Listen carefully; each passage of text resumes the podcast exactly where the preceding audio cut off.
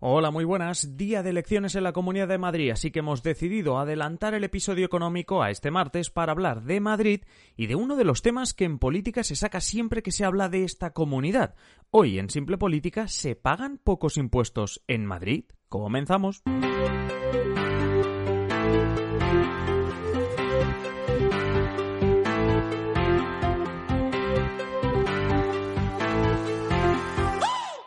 Os habla Adrián Caballero y esto es Simple Política, el podcast que trata de simplificar y traducir todos esos conceptos, estrategias y temas que están presentes cada día en los medios y que nos gustaría entender mejor.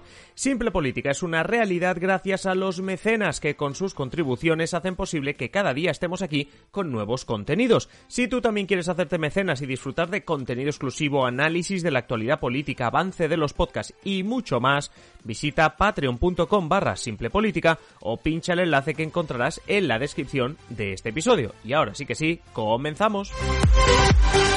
No es la primera vez que hablamos de impuestos, es más, no es tampoco la primera vez que hablamos de impuestos en las comunidades autónomas. Os recomiendo el episodio 257-257 para profundizar en el tema.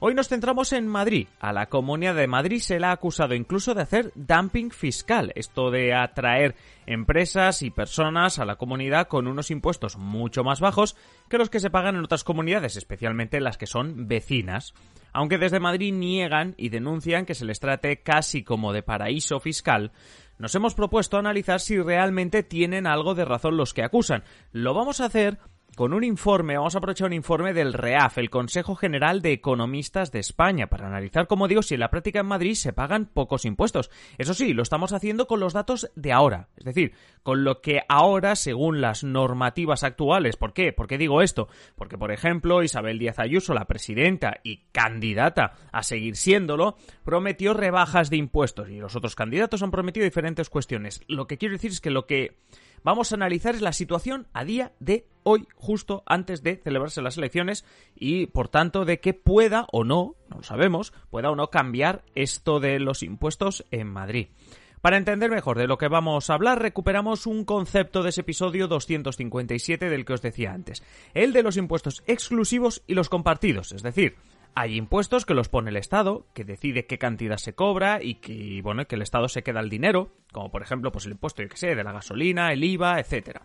Otros impuestos son los que pueden poner los ayuntamientos, como el impuesto de las basuras, por, por buscar un ejemplo.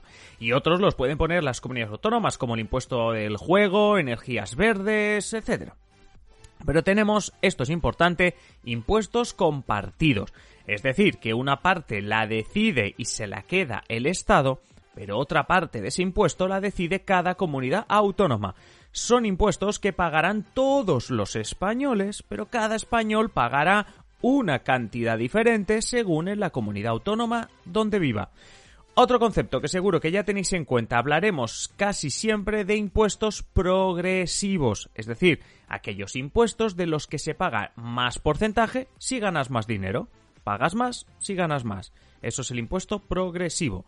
Dicho esto, vamos a ver ahora impuestos compartidos, es decir, impuestos que se pagan en toda España, así podemos comparar, y que las comunidades autónomas tienen margen de decisión. Así veremos exactamente qué decisiones toma la Comunidad de Madrid, que es la que estamos analizando en el episodio de hoy.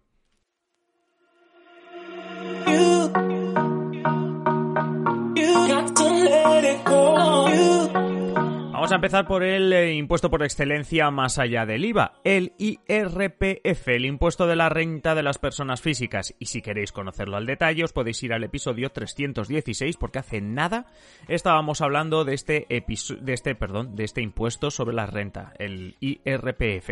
Allí os lo contamos en detalle en este episodio 316.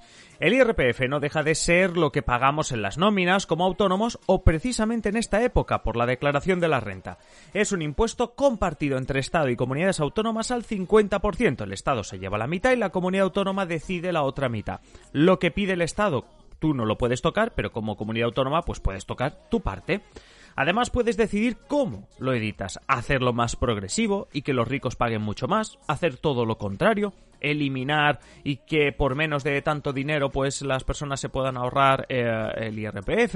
Por ejemplo, esto en Cataluña se decidió que las personas que habían pasado por un ERTE, la parte que decide el gobierno catalán será cero, Por tanto, pagarás solo la parte que te tocaría por parte de lo, del Estado. Bueno, se pueden hacer miles de cosas con tu parte.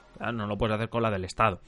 En IRPF, Madrid es la mejor comunidad si eres rico.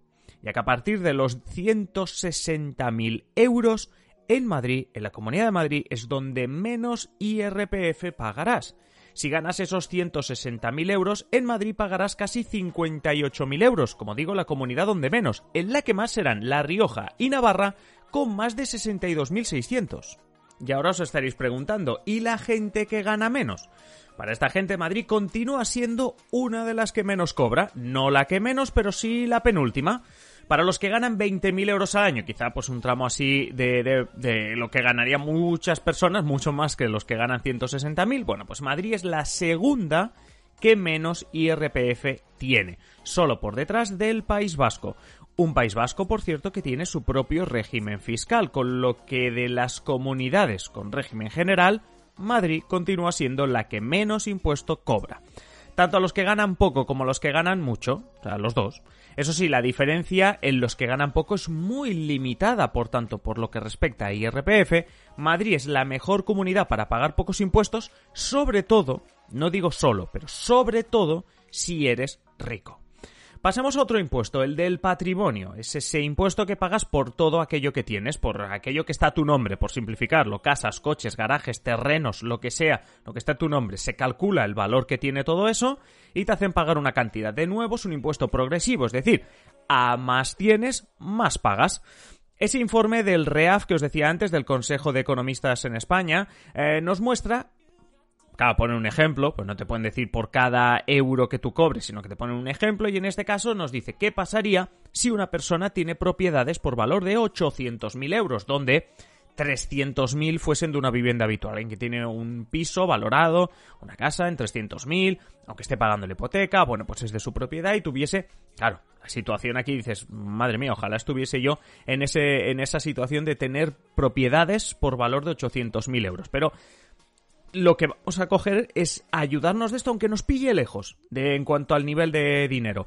Pero vamos a cogerlo y ayudarnos a qué? Para hacer comparaciones. Porque vale, nos puede pillar lejos, pero nos servirá para hacer comparaciones. ¿Cuánto pagas de impuesto de patrimonio en Madrid? Exactamente cero euros. Esto es lo que pagas de impuesto de patrimonio en Madrid con estos 800.000 euros. Pagas cero euros. Donde más pagarías sería en Aragón y Extremadura, donde pagarías más de 1.000 euros. En Madrid, cero. ¿Veis por qué se habla de dumping fiscal o veis por qué se acusa, se denuncia que en la Comunidad de Madrid se pagan muchos menos impuestos? Vale, pero vamos un paso más allá. ¿Y si esa persona, del ejemplo, en vez de 800.000 euros en patrimonio tiene 4 millones de euros? ¿Vale? Ahora hablamos de alguien que tiene 4 millones de euros en patrimonio. En Madrid, ojo a esto, esa persona continuaría pagando 0 euros, ¿vale? Le hemos dado un patrimonio que ha pasado de 800.000 a 4 millones de euros y en Madrid esa persona sigue pagando 0 euros. Y ojo porque aquí las diferencias sí que van... Eh, son muy grandes. Antes os decía que eh, en Madrid pagabas 0 euros por tu patrimonio y en la comunidad que más pagabas, pagabas alrededor de 1.000 euros, ¿no? Bien. Bueno, pues es que aquí Madrid es la que menos pagas porque pagas cero. En la penúltima, es decir, en la siguiente que menos se paga, es La Rioja con 9.000 euros. Como veis ya, entre Madrid, que es la que menos paga porque paga cero, y en la siguiente, donde un español pagaría menos, que es La Rioja, pagas ya 9.000. Cuidado a la diferencia. Pero es que, ojo, la que más se paga, que sería en Extremadura, la persona de estos 4 millones de euros de patrimonio pagaría 60.000, casi 60.000 para que veáis las diferencias, ¿eh? Fijaos en esas diferencias. Madrid 0 euros, Extremadura 60.000, pero no nos pongamos tan exagerados. Va, La Rioja, que sería la que menos paga después de Madrid, 9.000. La conclusión aquí de nuevo es clara. Si tienes mucho dinero y patrimonio, vete a vivir a Madrid. Acabemos con un último impuesto, el de sucesiones, es decir, el impuesto que pagarás por lo que te dejen en herencia. Eh, pues se fallece alguien y te deja algo en herencia, pues hablemos de ese impuesto de sucesiones. Os cuento que este impuesto no solo depende, eso hay que tenerlo en cuenta, no solo depende del valor de aquello que heredas, es decir, si te deja una casa, un coche, del valor, sino que también depende de tu relación con la persona que ha fallecido. Es decir, no pagas lo mismo si eres hijo o hija del fallecido que si eres un primo lejano. Y incluso no es lo mismo que seas un hijo menor de 20 años cuando se muere la persona que que seas un hijo ya pues mayor de 20 años. Dicho esto, el informe de la REAF con el que estamos haciendo este episodio coge un ejemplo concreto también para poder comparar. En este caso hablamos de una persona de 30 años que ha heredado de su padre. En este caso hereda varios bienes y en total los bienes estos que, que ha heredado tienen un valor de 800.000 euros. La pregunta está clara. ¿Cuánto deberá pagar esta persona? Vamos a ver comunidad por comunidad cuánto tiene que pagar. Ojo, porque aquí Madrid no es la comunidad donde se paga menos. ¿eh? Aquí sacamos a Madrid de la comunidad que se paga menos. Esta persona, 30 años, ha heredado de su padre bienes por valor de 800.000 euros. En Andalucía, Cantabria y Galicia no pagaría nada. Cero euros.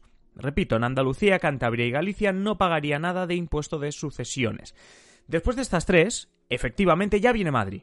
Porque en Madrid sí se paga algo. No se pagan cero, se paga algo, pero va después de estas tres. En Madrid esta persona, este, este hombre o mujer de 30 años, que ha heredado de su padre 800.000 euros, pagará 1.500 euros. ¿Vale? Pagará 1.500 euros. Y vosotros diréis, ¿esto es mucho o es poco? Vamos a compararlo con otras comunidades. Hay tres, como digo, que no pagas nada, pero ¿y el resto? Bueno, pues en 10 comunidades autónomas, de las 17 que tiene España, en 10 esa misma persona, en vez de pagar los 1.500 de Madrid, pagaría más de 5.000 euros. Pero ojo, que si vive en Aragón, Comunidad Valenciana, Castilla-León o Asturias, esta persona pagaría más de 50.000 euros. ¿eh? Hemos pasado de los 1.500 en Madrid a más de 50.000. Pero voy a subir todavía más la apuesta. En concreto, en Castilla-León, esa persona pagaría 81.000 euros y en Asturias más de 100.000 euros por una herencia de 800.000. Repito, en Madrid 1.500. Y es verdad, es de justicia volver a repetir que en Andalucía, Cantabria y Galicia no pagarían nada. Esto nos sirve para dos cosas. Uno, estamos en el debate de Madrid paga mucho o poco impuesto y sobre todo para que veáis directamente, más allá de hablar de Madrid o no Madrid, las diferencias que hay entre comunidades autónomas. Podríamos seguir con otros impuestos, con el de donaciones, con el que se os ocurra. Eh, la situación es muy similar a la de sucesiones en muchísimos de esos impuestos, en cuanto que Madrid siempre está entre las que o bien es la que menos pagas o entre las que menos pagas. Os he dejado, por si tenéis curiosidad sobre el tema, un enlace precisamente con un resumen de este informe de la REAF que nos ha ayudado con este episodio de hoy. Para acabar, simplemente preguntaros cuál es vuestra conclusión de todo esto. ¿Se pagan realmente pocos impuestos en Madrid? ¿Se pagan mucho en otras comunidades autónomas, pues ya sabéis que esperamos vuestros comentarios en iVoox o en adriancaballero.net barra contactar. Hasta aquí el episodio de hoy. Si os gusta Simple Política, ya sabéis, en la descripción del episodio tenéis un enlace para haceros mecenas. A cambio, pues muchas ventajas como adelanto de episodios del podcast y de los vídeos de YouTube, contenidos exclusivos para vosotros los mecenas, prioridad para escoger temas, contacto directo con nosotros, sorteos y mucho más. Ya sabéis, el enlace en la descripción del episodio. Y nada más ahora sí, manteneros siempre informados y nos escuchamos en el siguiente episodio. Un saludo y que paséis feliz día.